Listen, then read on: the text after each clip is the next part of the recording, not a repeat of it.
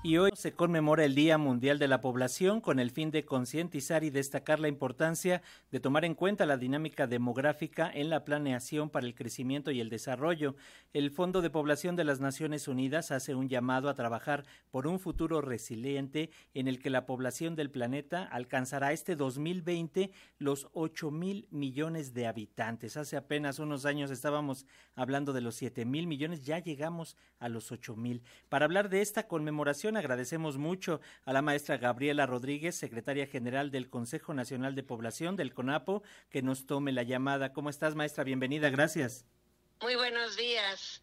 Con mucho gusto compartirles la importancia de este día 11 de julio, que siempre, por supuesto, es un año importante, hacer una reflexión y una actualización de la población del mundo y de los países. Pero bueno, en esta ocasión es muy especial eh, porque sabemos que en este año, aunque no sabemos la fecha exacta, va a ser por noviembre que nazca eh, eh, el ciudadano 8000 o la ciudadana número 8000 del planeta. 8 mil millones del planeta. Así es, sin duda es todo un reto. ¿Qué es lo que hemos estado viviendo en los últimos años, sobre todo en materia demográfica aquí en el país, maestra? ¿Qué nos puedes comentar? Mira, este año mexicanas y mexicanos sumamos hoy 130 millones de habitantes, ¿no? Ocupamos el décimo lugar entre los países con mayor volumen de población del mundo. Rebasamos a Japón y tenemos 16 millones menos que Rusia, que la población de Rusia. Entonces, tenemos que asumir en México, saber que somos un país grande, pero también hay que saber y que la población mexicana sigue creciendo, pero hoy lo hace muy lentamente. En los años 70 cada año crecíamos 3.5% anual. Actualmente crecemos al 0.89%. Menos del 1% crecemos cada año. Imagínense que hace 50 años las mujeres mexicanas tenían siete hijas o hijos en promedio y hoy tienen dos hijos, que es una, dos hijos o hijas por mujer, que es una tasa que está por debajo del nivel de reemplazo. Todas estas son buenas noticias, son indicadores razonables. Sobre todo nos ayudan a planear siempre las, las, las, estadísticas demográficas nos ayudan a anticipar escenarios, ¿no? A dar un impulso en este gobierno en especial, que nuestro foco ha sido disminuir las desigualdades sociales.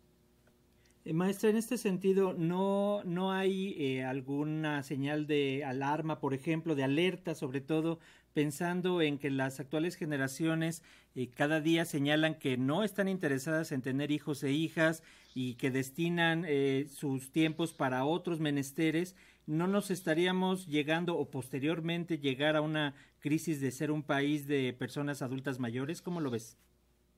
Mira, el mundo entero va al envejecimiento poblacional. Es un proceso irreversible. Eso hay que entenderlo. ¿Por qué? Porque los jóvenes ya nacieron y los adultos, los adultos jóvenes ya nacieron y se van a hacer viejos, ¿ok? Y tenemos el momento de mayor número de, de jóvenes, de jóvenes, no de adolescentes, de jóvenes en el mundo. Esos van a envejecer y por lo tanto el envejecimiento poblacional es, eh, es irreversible, así lo tenemos que entender tiene ritmos distintos.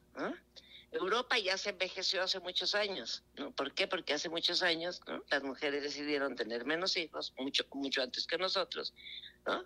y además tienen condiciones de salud, pues que ampliaron, en todo el mundo también se amplió la esperanza de vida. El incremento en la esperanza de vida y el descenso de la fecundidad hace que la población de mayor edad crezca a mayor velocidad, ¿no? Y es lo que se llama el envejecimiento poblacional. Ya lo vive Europa, ya lo vive en países asiáticos y ahora va a América Latina y después de nosotros irá a África. Así es la dinámica demográfica, la transición demográfica se llama a este proceso. Y es irreversible. Entonces, ¿cuál es lo que tenemos que tener conciencia? México, ya les dije, crecemos a un poco menos del 1%, ¿no? A México nos convendría mantenernos en, una, en un crecimiento así, aunque la inercia probablemente nos lleve, pero será hasta 30 o más años, a una tasa menor de crecimiento.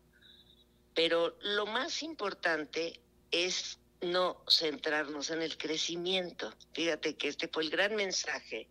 Yo creo que queremos eh, eh, transmitir en esta ocasión que estamos celebrando el Día Mundial de la Población en alianza con el Fondo de Población de las Naciones Unidas y el Colegio de México, las tres y el CONAPO, las tres instituciones, decidimos juntos, eh, juntas, eh, celebrar esta ocasión y sobre todo centrar el tema no en el crecimiento, sino en la importancia de extender los derechos humanos a todos los grupos poblacionales. Eso es el centro de la, de, política de hoy. Ya, pasamos el tiempo de los 60, de que el mundo crecía al 3.5%, eso ya está superado.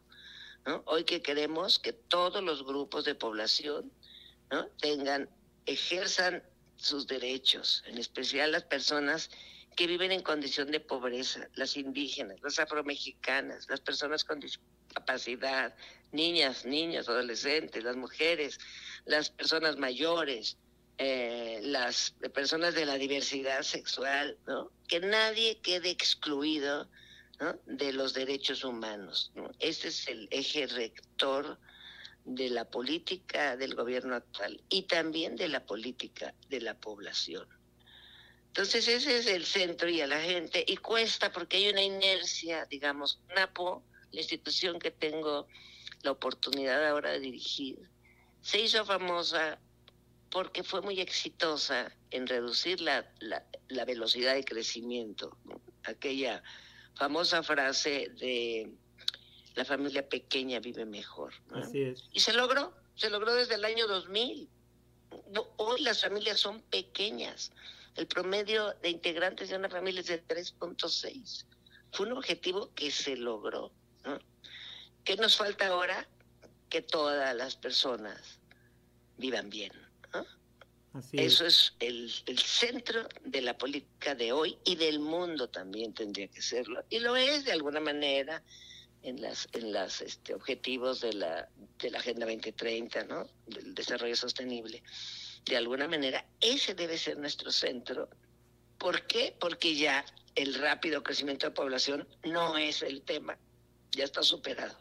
Muy bien, pues sin duda es un mensaje trascendental y como bien señala que viene a romper con las inercias, ahora lo importante va a ser extender la cuestión de los derechos humanos. Eh, maestra, muchísimas gracias por estos minutos. Le invitamos a que posteriormente podamos hacer un análisis más amplio, pero el mensaje ahí está y se lo agradecemos por estos minutos compartirlo con las audiencias de Radio Educación, maestra Gabriela Rodríguez. Al contrario, muchas gracias. Muchísimas gracias por darme, darme oportunidad de dirigirme a la audiencia tan importante de Radio Educación. Muchas gracias. Aquí y estoy a la orden cuando quieran. Aquí están los micrófonos. Gracias, maestra. Hasta pronto. Hasta pronto. Gracias.